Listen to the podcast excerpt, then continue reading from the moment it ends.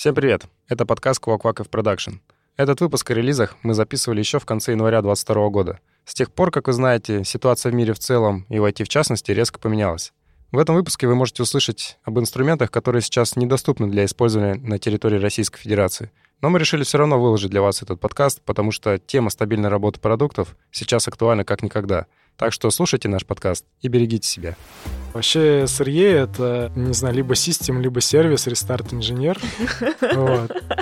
Это как, типа, выключить комп, пнуть его, включить, и он вроде работает, даже не так плохо. У кого-то не выключаются, у кого-то начинает моргать, у кого-то еще там, не знаю, данные сохраняют в какую-то, блин, соседнюю систему, которая тебе вообще нафиг не нужна. Вот она, как, как не знаю, выпущенная пуля, ты ее запустил, а пока не долетит, ты ее не можешь обратно в карман Блин, положить. это же очень жестоко. То есть ты уже знаешь, что все плохо, но, но Да. ты ничего не можешь с этим сделать. Просто сидишь, у тебя море данных, и ты просто не понимаешь, зачем тебе там, не знаю, 80% от этого моря, а люди потратили время на это. И все такие собрались силами, поперерабатывали на неделе и выпустили в пятницу, и обрадовались и пошли в бар. И как бы, естественно, там мы и узнали, что не все так гладко, как нам казалось. Кто не релизит, тот не ест. Релизьтесь безопасно. О чем болтаем? Это продолжение нашего предыдущего выпуска «Нет релизов, нет проблем». В предыдущем выпуске мы разговаривали о том, кто такой SRE-инженер, чем он занимается, чем он полезен для команд, а также рассматривали некоторые техники безопасного релиза. И в этом выпуске мы продолжим обсуждать остальные техники безопасных релизов и поговорим про откаты тех самых релизов, когда все пошло не так, и про постмортемы. А с вами все еще Стас, Маша и Ваня Ишмаметьев. Всем привет. Кстати, мы же делали опрос среди команд, кто, как и при помощи каких инструментов релизит. Давайте узнаем, какие ответы были самыми популярными. Итак, на вопрос, кто занимается релизом в твоей команде, каждый второй сообщил, что в релизе участвуют тестировщики. Но не всегда в ответе были только они. 30% признали, что тестировщики отвечают за релиз вместе с разработчиками. Еще 30% отстаивали позицию разработчиков, заявляя, что релиз — это только их дело. Всего в 10% ответов фигурировали технологи, а также единично всплывали такие специалисты, как системный аналитик, релиз-менеджер и релиз-инженер. А приз наших с Машей симпатий достается ответу «релизом занимается вся команда». Что касается инструментов, то самым популярным из них является GitLab. Его упомянули 90% ответивших. Sage и Grafana разделили второе место. Их использует 60% команд. Отмечу, что в чистом виде ответов, где фигурировал лишь один инструмент, почти не было. Практически все ответившие работают сразу с несколькими решениями. Кстати, среди всех ответов нам встретился один, который вызывает уважение и характеризует текущую ситуацию. Это ответ «собственная разработка». И по поводу смока на проде. 40% делают его после каждого релиза. 27% оставляют под большие критичные релизы. И еще 30% заявляют, что не делают его никогда. Квак-квак. Вань, расскажи теперь про следующую технику безопасного релиза TBD. Что это такое? О, Trend-Based Development. Я, кстати, пару лет назад, когда видел такой я думаю, блин, зачем они пишут там done? Что же, что же там будет сделано-то? Вот. И долгое время такой не понял, думаю, блин, зачем они это везде ставят? Вот, на самом деле, мне кажется, это как раз один из инструментов, да, который позволит, вот мы говорим, там, не знаю, по комитам, да, релизить, и, ну, то есть какие-то атомарные там релизы делать не раз в две недели. И Как раз мы, когда шли к релизам ежедневным, я не уверен, что мы прям в каждом продукте к этому пришли, но у нас раньше как было? У нас раньше вот был там мастер, мы от него таки отрезали там какой-нибудь релиз 12, там 13.0, и такие, все, ребят, вот сюда мы, короче, четыре задачи вкидываем, и вот э, четыре задачи, ни больше, ни меньше, едут в этом релизе. Все это релиз там уходил тестироваться, там на регресс, все там на смог, и уезжал на прод, потом его там откатывали по каким-то причинам, да, потому что задачи оказались такие большие, что их, ну, почему-то проживать. Ну, я, понятное дело, самый плохой кейс рассматриваю, да, но вот зачастую бывало так, что четыре задачи вот заехали, и из-за одной какой-то недоработки приходилось откатывать весь релиз, и получалось так, что из-за одной там недоработки откатывалось еще три соседние фичи, которые, кажется, вообще тут ну, ни при чем, они... Работают нормально, Да, нет. они пострадали, и получается, что, может быть, даже это разные команды делали, да, что еще обиднее, получается, там команды так смотрят друг на друга и такие, о, опять мы там из-за вот этих откатились. И это было как неприятно, да, и мы такие думали, как же вот спрогрессировать так, чтобы не аффектить друг друга, или как-то если аффектить, то можно было, ну, минимальный эффект, да, делать. Ну, соответственно, э, сама история про то, что ты, у тебя есть всегда стабильный мастер, ты делаешь там небольшие фичи-ветки, да, в них э, разработку ведешь, там вот я не знаю, в самом ТБД там про фич-флаги есть или нет, то, что ты как бы все закрываешь фич-флагами, чтобы как-то расшифровать, да, для что такое фич-флаг. Самое простое можно представить, как у вас есть некий, не знаю, if, некое условие, вы там пишете, что если вот это там значение false, то, пожалуйста, выключи вот эту кнопку, пускай не будет красной, да, а если вот этот флаг включен, пускай она будет зеленой, условно. То есть мы в наш сервис добавляем некую функциональность, но при этом она без дополнительных манипуляций не видна клиенту. И, соответственно, вот человек сделал некую фичу-ветку, сделал какое-то относительно небольшое там изменение, закрыл это фич-флагом, все, он, соответственно, выкатывает там merge request или pull request в зависимости от вашей э, системы. Его ревьюют, там как-то, например, на фич-контуре смотрят, тестируют, автотесты там и так далее, и так далее. Все вмерживают в мастер, и, по идее, ты уже можешь релизиться на production. Если ты закрыл фич флагом, да, то в идеале ты можешь просто то же самое закатить, ну, то есть вот этот мастер закатить, и для клиента это будет ровно то же самое, потому что фич-флаг выключен. Соответственно, потом, например, кто-то может э, либо зайти на production, да, включить для себя фич-флаг, либо, как-то, не знаю, в автотестах включить флаг. Ну, то есть по-разному включить фич-флаг, не знаю, на определенную группу там, участников, лиц, ну, в общем, пользователей, вот, и смотреть как это все будет, да, и, соответственно, в том же примере, когда у нас есть некая релизная сущность, например, спринт, да, и мы говорим, за спринт мы сделаем 4 задачи, они могут ровно так же заезжать там как-то в разной последовательности, да, но условно они в одном спринте, их э, можно выключать там атомарно фич-флагами, и, соответственно, если один кто-то выпустил фичу с багом, ты говоришь там, типа, не знаю, фича четвертая, выключаем флаг и все. И три остальные живут на продакшене, не откатываясь.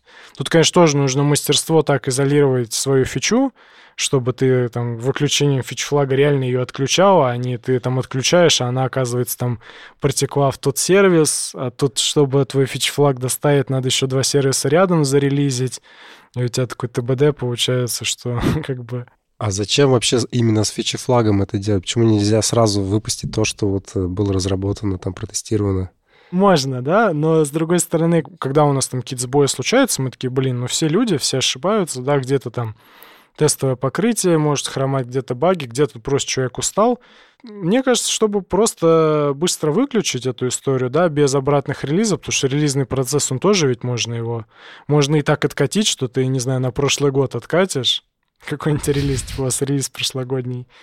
Вот. И как бы, ну, то есть у нас, в принципе, довольно удобная пишка, которая отключается. Ну, то есть есть, конечно, куда расти, но это всяко лучше, чем новый релиз откатный делать. Но это команды сами делают. Они зашли там куда-то, дернули какой-то сервис, передали какой-то параметр и включили эту фичу. Вот мы одно время пробовали взять эту историю на себя, потому что там даже был такой кейс, что ты такой сидишь, вроде чилишь, нет никаких релизов, то есть у тебя вот чат с релизами, он пустой. И резко тебе прилетает алерт. Там какой-то, типа, там, не знаю, контракт побитый, да? Ты думаешь, блин, там последний релиз, не знаю, допустим, час назад был. И ты просто не можешь смачить одно с другим, потому что включение фич-флагов, оно нигде, ну, то есть оно... Вот, Никак не следит, короче. Да, то есть это надо прям в отдельную систему заходить, смотреть лог, кто как включал. Это тоже не самое очевидное, когда у тебя что-то резко взорвалось. И оказалось, что там какой-то человек включил только для андроида какой-то фичи-флаг, потому что ну, на мобилке-то вообще все релизится, так как у них там своя система релизов, да, там, не знаю, раз в две недели, там, и так далее, так далее, от команды зависит. Вот, они все, я так понимаю, релизят под фич-флагами, и там было так, что человек включил его, и в лучших традициях ушел там, типа, на обед. Вот. И ты такой, и что тут делать? Потом вот мы уже там раскопали, что оказывается реально вот, ну, то есть ты уже смотришь там по юзер-агенту, что да, действительно, мобила самой последней версии резко решила сойти с ума и накидать тебе там какие-то тысячи тысяч кривых запросов. Ну вот, я говорю, мы думали это все забрать, но потом как-то мы поняли, что, опять-таки, не быть бы вот этим бутылочным горлышком, которому ты идешь на поклон и говоришь, там, добрый дяденька, там, дерни мне вот эту кнопку, пожалуйста, согласуй. А этот добрый дядька, он как бы особо не понимает, что эта кнопка означает, но чисто такой вахтер и дергает эту кнопку. Ну, хотя бы он знает, что вот он, дернул в Вот. такое-то время такую-то кнопку. Ну, да, да, и как бы мы тогда хотели просто полечить этот кейс, да, но тут как бы как со всеми сбоями, вот типа один раз стрельнул, больше не стреляет, такой, ну, можно подождать. Есть что-то, есть что-то поважнее. Блин, ну вот с мобилками я согласна, что там, наверное, без фичи флагов не обойтись, но вот в вебе, я могу сейчас ошибаться, но мое мнение, мне кажется, если у тебя система а, так круто построена, что тебе легко все изолировать, чтобы сделать грамотные фичи-флаги, то тогда, блин, не делай фичи-флаги, у тебя и так все классно изолировано, нормальное тестовое покрытие, кати сразу. Я немножко расшифрую свою мысль. Мы достаточно часто работаем с фич-флагами, и, блин, вот половина проблем это как раз-таки в том, что фичи не до конца друг от друга изолированы, они куда-то протекли. Ты выключаешь флаг, а она у кого-то не выключается, у кого-то начинает моргать, у кого-то еще там, не знаю, данные сохраняет в какую-то, блин, соседнюю систему, которая тебе вообще нафиг не нужна. В общем, очень много времени уходит на тестирование вот этих вот двух состояний в выключенном и включенном состоянии.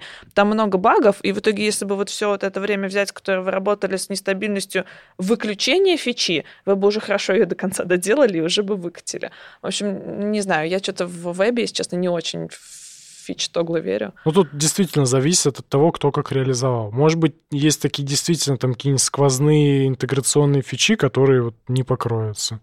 Ну, просто с другой стороны, опять-таки, тут же вопрос еще и атомарности. Если у тебя, не знаю, условно новая форма какого-нибудь создания документа, ты ее просто целиком скрываешь. Если у тебя, не знаю, новое поле на одной форме, ты тоже там целиком как-то скрываешь. А если ты хочешь в зависимости от фичи флага, там, не знаю, INN, там, 14 или 16 символов, там может быть уже, ну, ну тут, конечно, легкий пример взял, но, в общем, суть в том, что если у тебя какая-то логика сложнее, да, чем просто показатели скрыть, там, ну, наверное, да, сложнее. Ну, то есть, опять-таки, надо просто посидеть, подумать, рассмотреть каждый кейс. Не знаю, в общем, я, я, я пока не убедилась. Мне кажется, в современном вебе достаточно редко это нужно. Вот. Но вы можете накидать нам в комментариях варианты, когда фичи тогла реально в вебе сильно вам помогли. С другой стороны, кстати, касательно веба, вот э, мне кажется, э, многие про это забывают. Большая часть клиентов, она еще с мобильных устройств, не у всех есть безлимита.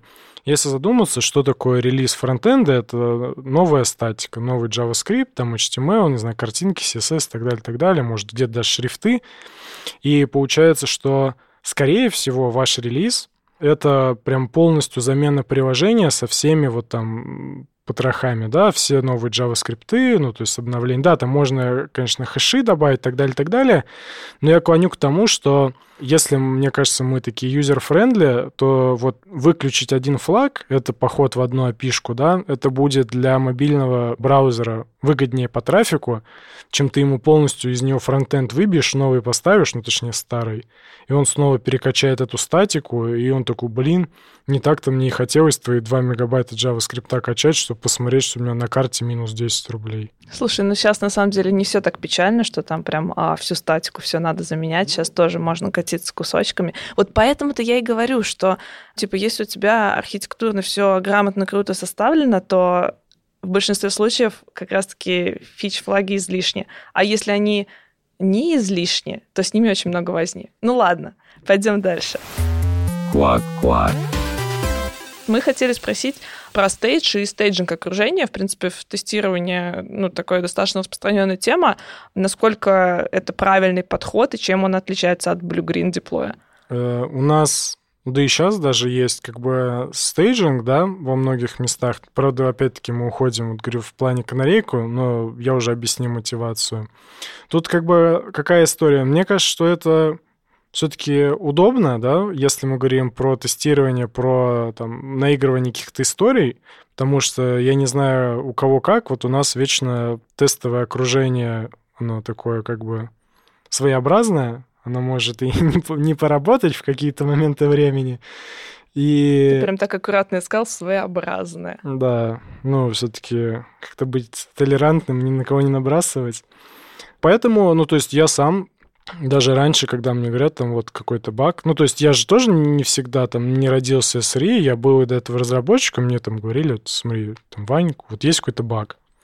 И ты такой, типа, блин, а где же бы мне его наиграть? Когда на продакшене, ну, можно там какие-то реальные деньги задеть. Тест не работает. Ты что делаешь в таком случае, да? Ну, можно на каком-то стейдже наиграть. Ну, как вариант. Почти как прод, но еще не прод. Поэтому было удобно. Сейчас бы я, конечно, не советовал так делать. Какие-то реальные баги на там стейджинге или тем более на проде использовать.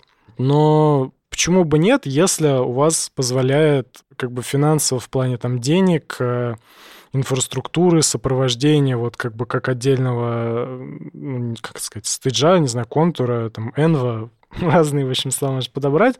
Если у вас это и командно тоже позволяет, почему бы нет?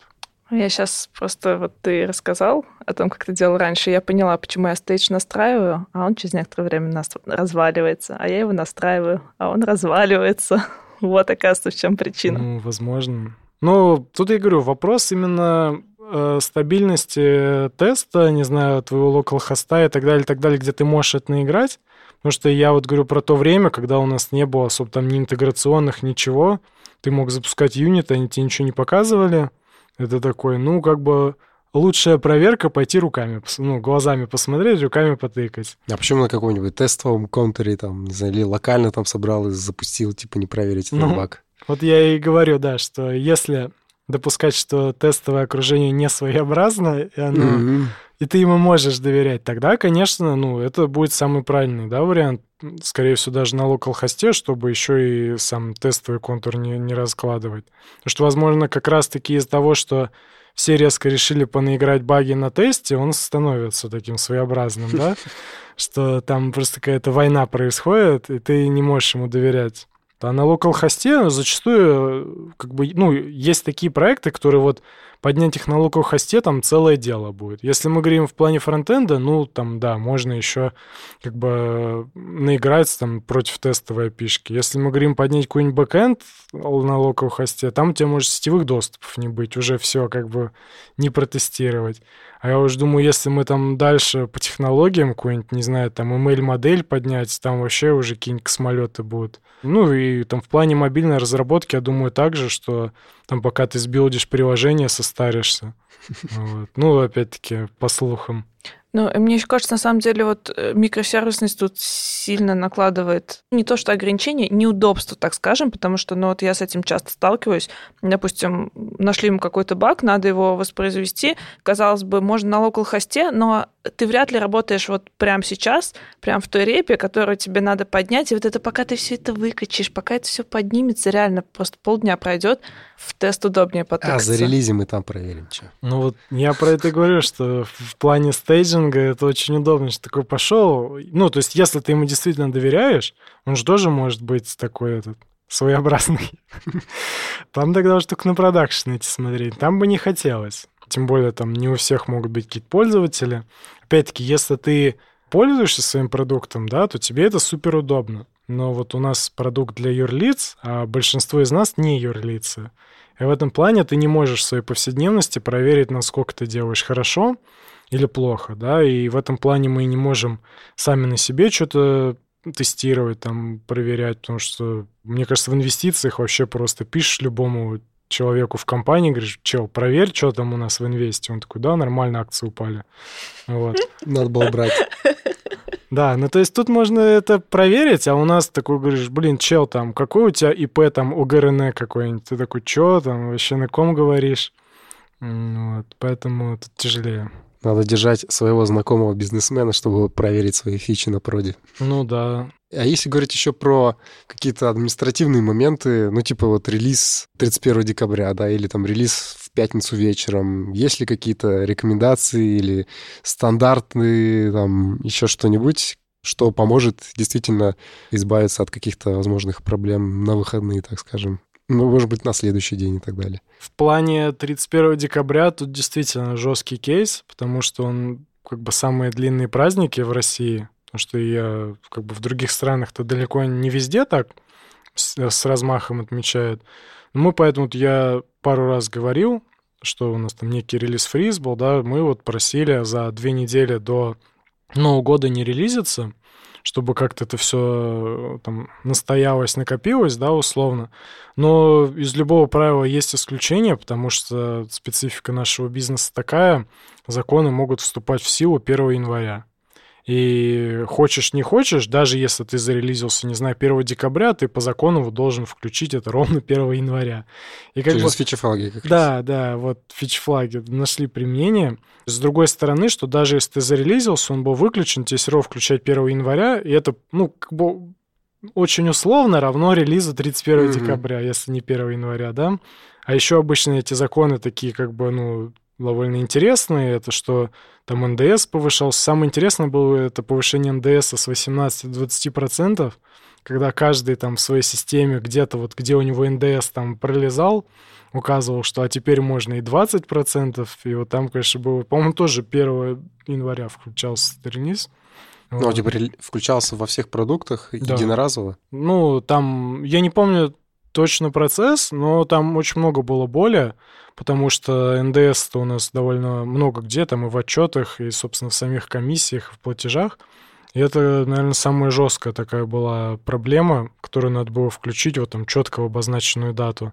Вот, а в плане, на самом деле, пятницы вечера у нас во многих продуктах, там, где хороший мониторинг, алертинг и там доверие самой команде, там как бы релизят, ну, потому что дежурный-то он все равно в субботу и воскресенье доступен. Он, конечно, будет недоволен, если это будет плохой релиз, да. Да и как бы, скорее всего, разработчика тоже позовут, потому что непонятно, вот вроде там, зачем ты в 8 вечера зарелизил, когда все уже в баре сидели. Как бы тут скорее не сказать, что мы прям уходя, с... последний, кто уходит с работы, там, вытаскивает ключ релизов, типа, из там, это, как сказать, щели зажигания, да, какой-нибудь, не знаю, как ее назвать, и он носит ключ с собой. В принципе, у нас релизы всегда доступны, и тебе никто не мешает зарелизить, там, в воскресенье, там, в 2.59 утра. То есть мы в этом плане на доверие, потому что мы исходим из того, что, ну, никто не хочет, там, в здравом уме сам своему продукту навредить, ну, потому что все понимают, что все логируется. Если ты реально хочешь навредить, тебя очень быстро найдут.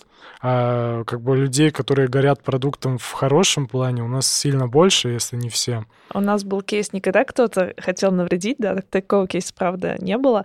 Было наоборот, когда команда хотела успеть выпустить набор фичей к э, нужной дате, но как бы это был не жесткий дедлайн, но все равно такой, который хотелось бы а, продуктовому заказчику, и все такие собрались силами, поперерабатывали на неделе и выпустили в пятницу, и обрадовались и пошли в бар. И как бы, естественно, там мы и узнали, что не все так гладко, как нам казалось. Как раз алерт долетел, который был настроен недостаточно, был Точно. слишком мягкий, да, для этой фичи.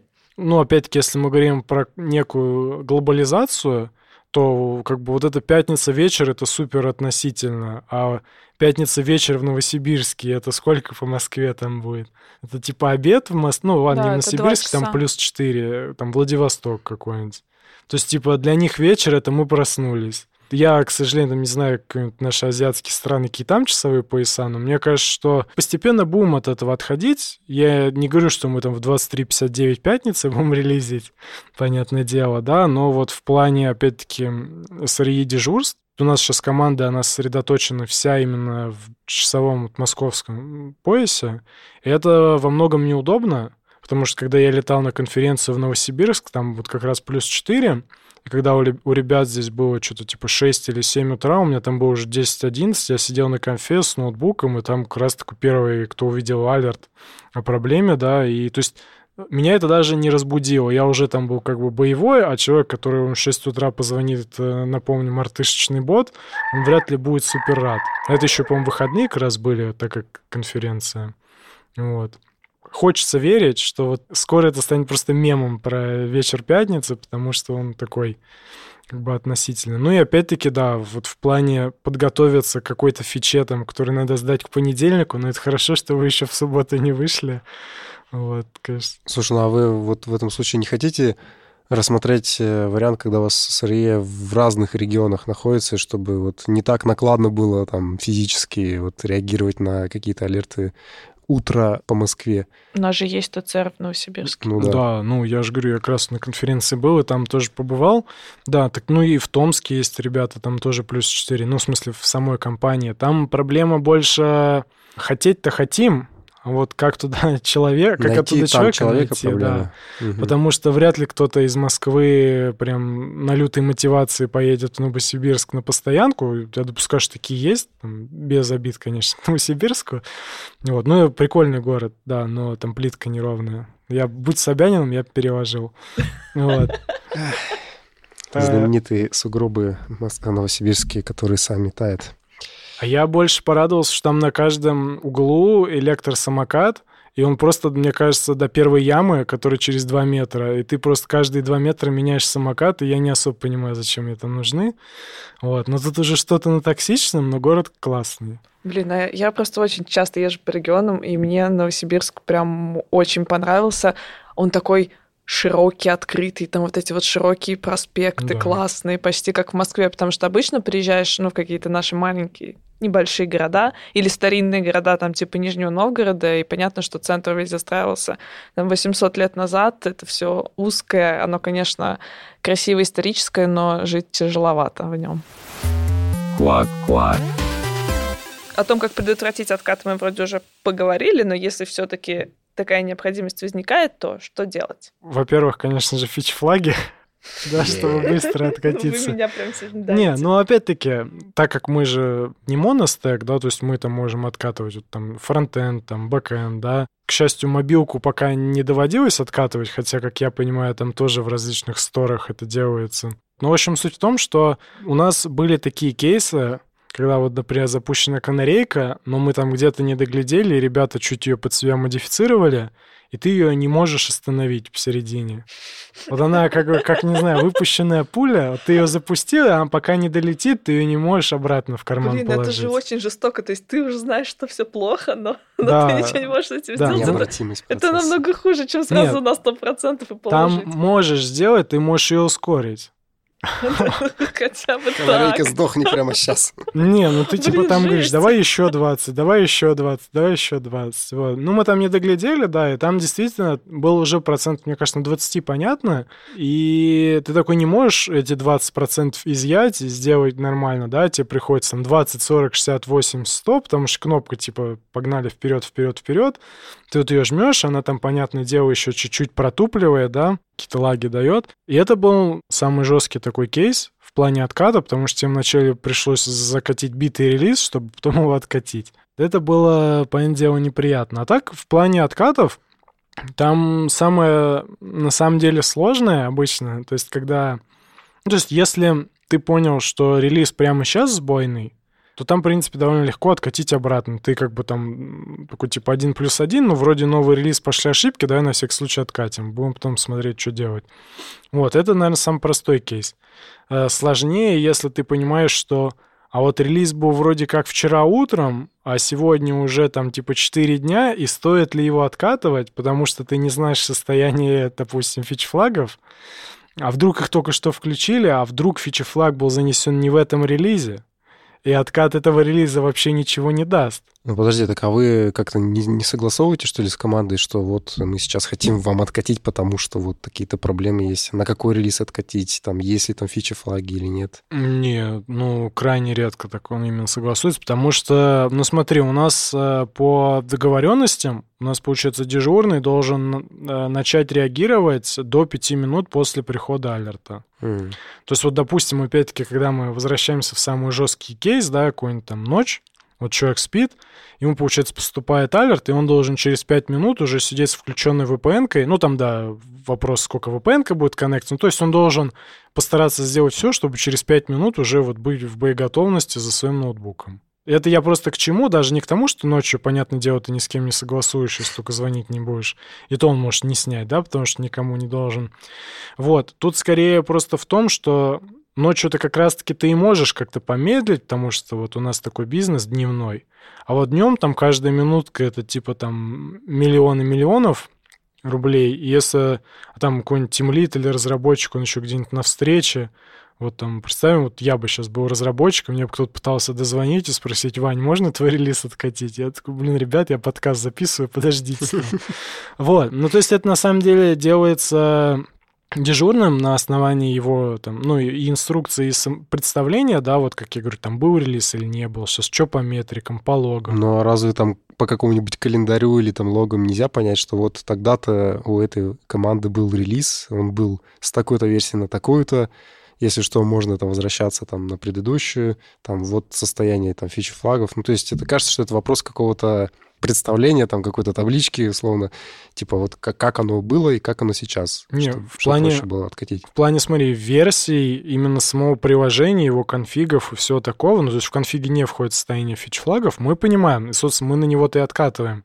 Но я именно начал рассказывать про то, что вот именно состояние фичи-флагов на момент, там, типа, не знаю, там, прошлого дня, его только если по логам как-то по истории выслеживать, но у нас вот как-то так исторически складывалось, что, вот говорю, фич-флаги там буквально один-два раза сбоили, и у нас нету нигде ни в инструкциях, ни, ни, мне кажется, на подкорке такое, что, а, вот если проблема, иди там в фич-флаг первым посмотри, потому что он крайне редко стреляет. И там действительно откат, он идет на предыдущую версию приложения. Можно, кстати, даже в плане фич-флагов-то еще хуже сделать, потому что фич-флаг его там, например, занесли, дорабатывали, дорабатывали, дорабатывали, включили, ты откатил на предыдущий, он был вообще сырой, стало еще хуже. И не отключил фичи флаг. Да, и не отключил фич-флаг. Ну, это, конечно, я уже сейчас сильно драматизирую. Обычно все просто. Либо ты вообще лучшие практики применяешь, просто что-то перезагрузил, все заработало. Вот. Это один резет. Да, да, да. Вообще SRE — это, не знаю, либо систем, либо сервис, рестарт инженер. Вот. То есть в зависимости от того, чем вы владеете, да, системой или сервисом. Ну, это, понятное дело, такая обидная шутка, да, но зачастую реально так бывает, что ты понимаешь, что, блин, вот тут, кажется, можно перезагрузить, и оно полегчает. Ты перезагружаешь, и оно отпускает. Это как, типа, выключить комп, пнуть его, включить, и он вроде работает, даже не так плохо. Так и все-таки, кто первый-то узнает, что что-то пошло не так, команда или вы? Обычно мы, если по алертам, то 100% мы. Если сейчас прямо какой-то человек, э, вне зависимости от его роли, сидит на продакшене, он это просто вот глазами ему там повезло, и он заметил, то, ну, он. И, соответственно, он принимает решение, что делаем, там, откатываем или хотфиксим, что-то... Ну, смотри, в плане откатываем или хотфиксим, мы почти всегда говорим, что откатываем, потому что тяжело представить такую фичу, которую вот ты кого-то будешь аффектить на проде, потому что, ну, хотфиксить это же все равно кого-то напрячь, кто-то там, типа, разработает, опять-таки, быстро, ну, довольно много времени пройдет. Мне кажется, что если прод страдает, то все-таки всегда выгоднее откатить и потом целиком докатить, чем такие ща-ща-ща. Ну да, конечно, может быть закон, который там условно штраф за невыполнение закона будет сильно больше, чем подождать. Вот, но мы всегда говорим, давайте лучше откатим, доделаем, и потом как бы снова проверим. Окей, ты тоже часто упоминал про сбои, про то, что как вы там разбираетесь. Есть такая практика, собственно, когда вы откатываетесь, э, вы пишете какие-то документы, описываете где-то, что произошло, э, почему произошло, там, может быть, кто-то виновен там в этом, еще что-то. Что это вообще такое и для чего это нужно? Ну да, у нас как бы в целом по компании принято, да мне кажется, в целом по профессии писать так называемые постмортемы.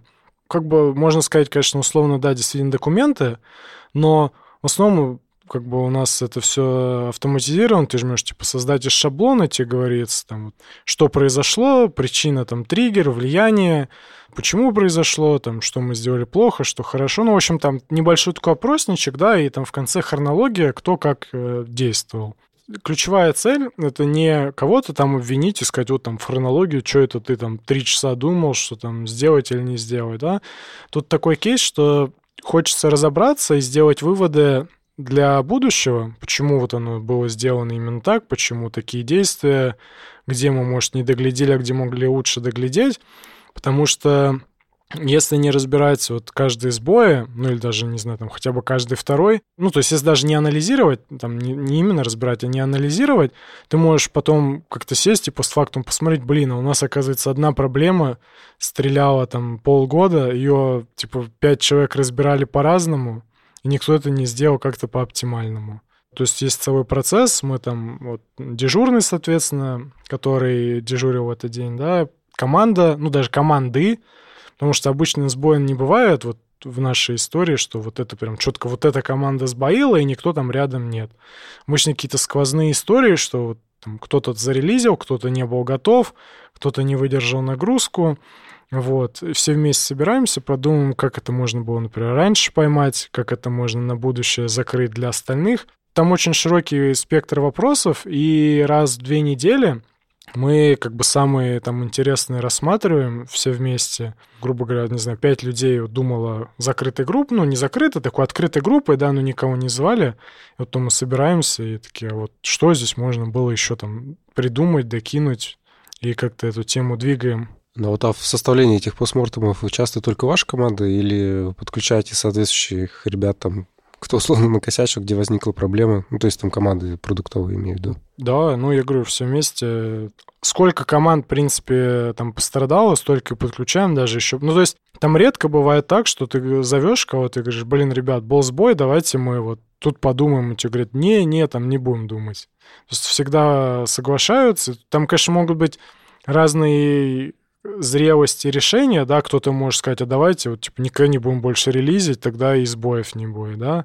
Кто-то может сказать, там, а на самом деле здесь не хватило вот там такого алерта, такого кейса или вообще там, а что вы не посмотрели, что у вас просто, не знаю, по железу не хватает, условно, куда вы релизили, там, в прайм-тайм, в черное воскресенье, Зачем вы это делаете? Слушай, а тестировщики участвуют в, этих обсуждениях? Вот я на своей памяти крайне редко помню, потому что там же, смотри, мы обращаемся к команде и говорим, что вот, ребят, вот как бы кто у вас больше может помочь, больше разобраться, да, давайте вот тестировщики участвовали, когда например, производили релизы, там какой-нибудь был сбой, я сейчас точно не вспомню, да, но вот именно там история, что во время самого релиза что-то шло не так, человек, например, не посмотрел на метрики и там пошел дальше, да, и тут вот такие моменты, они самые тяжелые, потому что такой, блин, а как можно как-то вот типа процессно зарегулировать, чтобы человек обязательно посмотрел на вот эту борду слева сверху там в квадратик, чтобы он не был красным.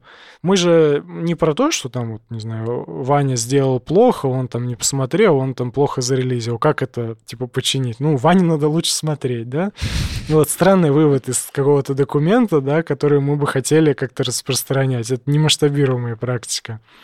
Вот, там уже скорее про какой-то инструмент и процесс в целом, что может как-то так сделать, чтобы вот э, если мы в целом автоматизированно понимаем, что вот там красная лампочка горит, может ему кнопку отключить, как-то в Slack ему написать.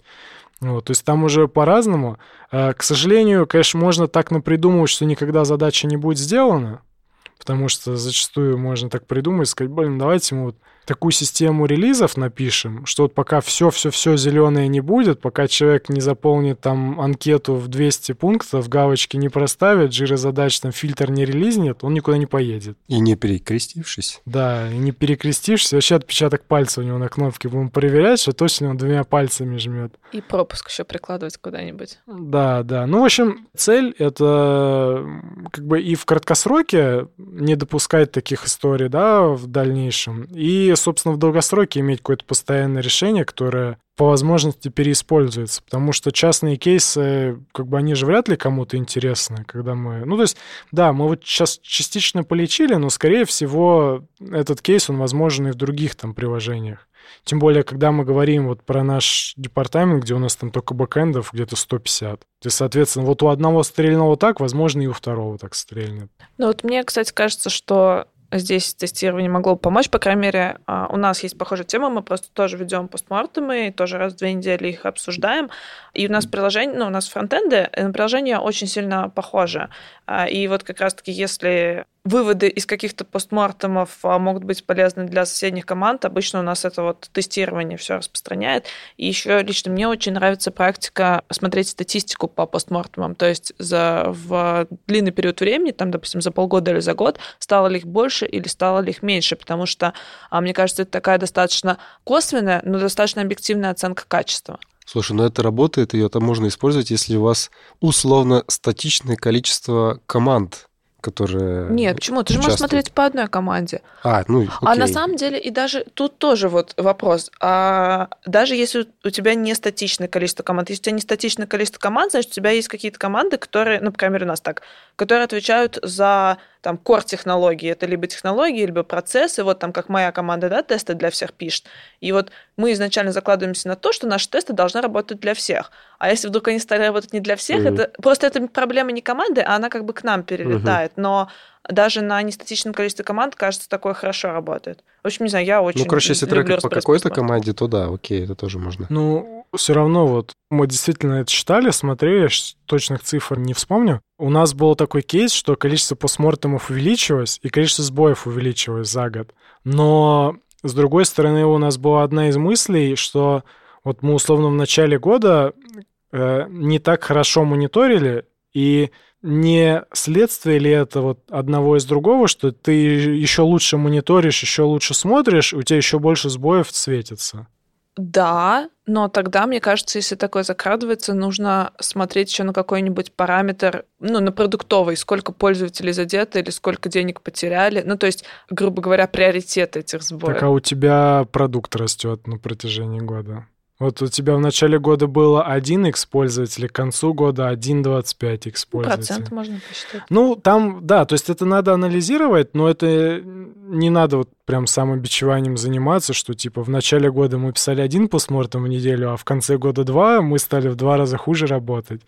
Там как бы не так все просто, не такая математика. Вот. Не, ну тут же это же не... Ты же сам сказал, что постмортем это такой не карательный подход. Мне кажется, это скорее триггер того, что что-то, может быть, стало хуже. Ну, я говорю, Или лучше. я и поэтому искал самобичеванием, а не то, что кто-то тебе пришел и сказал. Ты наоборот такой сидишь, блин, там мы хуже начали делать, что же не так.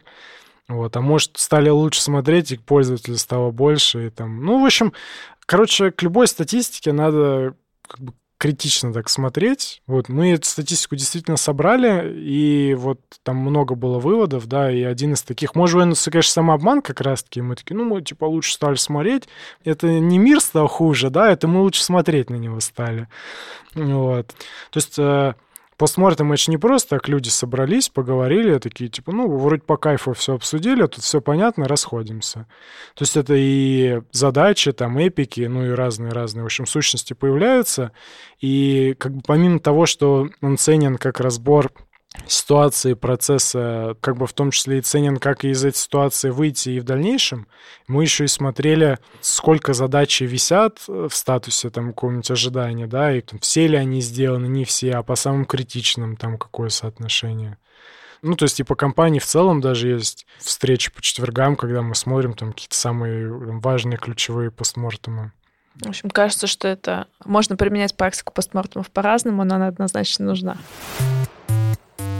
Хотелось бы вот прямо в двух словах кратенько получить от тебя какие-то рекомендации для команд. Вот если команда хочет улучшить свой процесс работы с релизом, что они должны сделать в первую очередь? Начать можно хотя бы с анализа, вот, может, не знаю, постмортем, не постмортем, да, потому что тяжело будет как-то применить серебряную пулю, да, не понимая, что именно у тебя сейчас болит. Потому что можно там сказать, ну, поехали все в ТБД, а окажется, что вы там релизитесь раз в полгода. И как бы, ну, понятное дело, что это будет очень неправильным для вас таким сразу. Ну, то есть э, резко запрыгивать в какую-то новую практику будет всегда больно. Вот, поэтому я бы тут сказал, что надо посидеть, поанализировать именно свои процессы, свои релизы, там, не знаю, количество сбоев, багов, откатов э, релиза и так далее, так далее. Ну и в зависимости уже от зрелости применять к себе, то есть если вы не знаю, релизитесь там раз в две недели, пробовать раз в неделю, да, если там раз в неделю, пробовать, не знаю, раз в три дня. Ну, в общем, тут все итеративное, соответственно, начали, например, чаще релизиться, там чаще сбои стали, а как их полечить? Вот, соответственно, там лучше мониторинг, лучше алертинг. Может, у кого-то, там, если мы говорим про маленькие команды, вообще нету отдельной роли, не знаю, ни тестировщика, там, ни SRE, и каждый такой мини-стартап, где каждый сам себе любая роль. То есть, как бы на разных масштабах разные применимы, поэтому тут тяжело сказать как-то однозначно. Я бы, наверное, сказала из всего нашего разговора, что нулевой шаг а, должен быть вообще осознание того, что вы хотите улучшать свою стабильность, а первый шаг это тогда уже собрать какие-то метрики а, и посмотреть, что в первую очередь прямо сейчас на вашу стабильность и скорость влияет. Ну, да. ну, возможно, на любом шаге понять, какие метрики надо собирать, потому что когда мы вот там упарывались по метрикам, мы тоже пытались там вообще все замониторить, и потом поняли, блин, а нафиг мы это собираем. Ну, вот ты просто сидишь, у тебя море данных, и ты просто не понимаешь, зачем тебе там, не знаю, 80% от этого моря, и... а люди потратили время на это. Ну, хотя, с другой стороны, возможно, если мы говорим прям мир, где вообще нет метрик, наверное, лучше сделать больше, чем меньше, потом будет проще это дело выкинуть, чем ты в какой-то момент поймешь, что, блин, а вот именно этой метрики у нас нет, и все, и ты ее никак ретроспективно не наиграешь. Скажи что-нибудь, Стас, Что заключительное. Кто не релизит, тот не ест. Релизьтесь безопасно.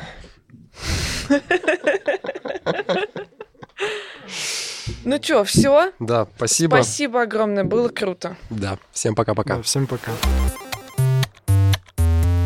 Quack. И продакшн.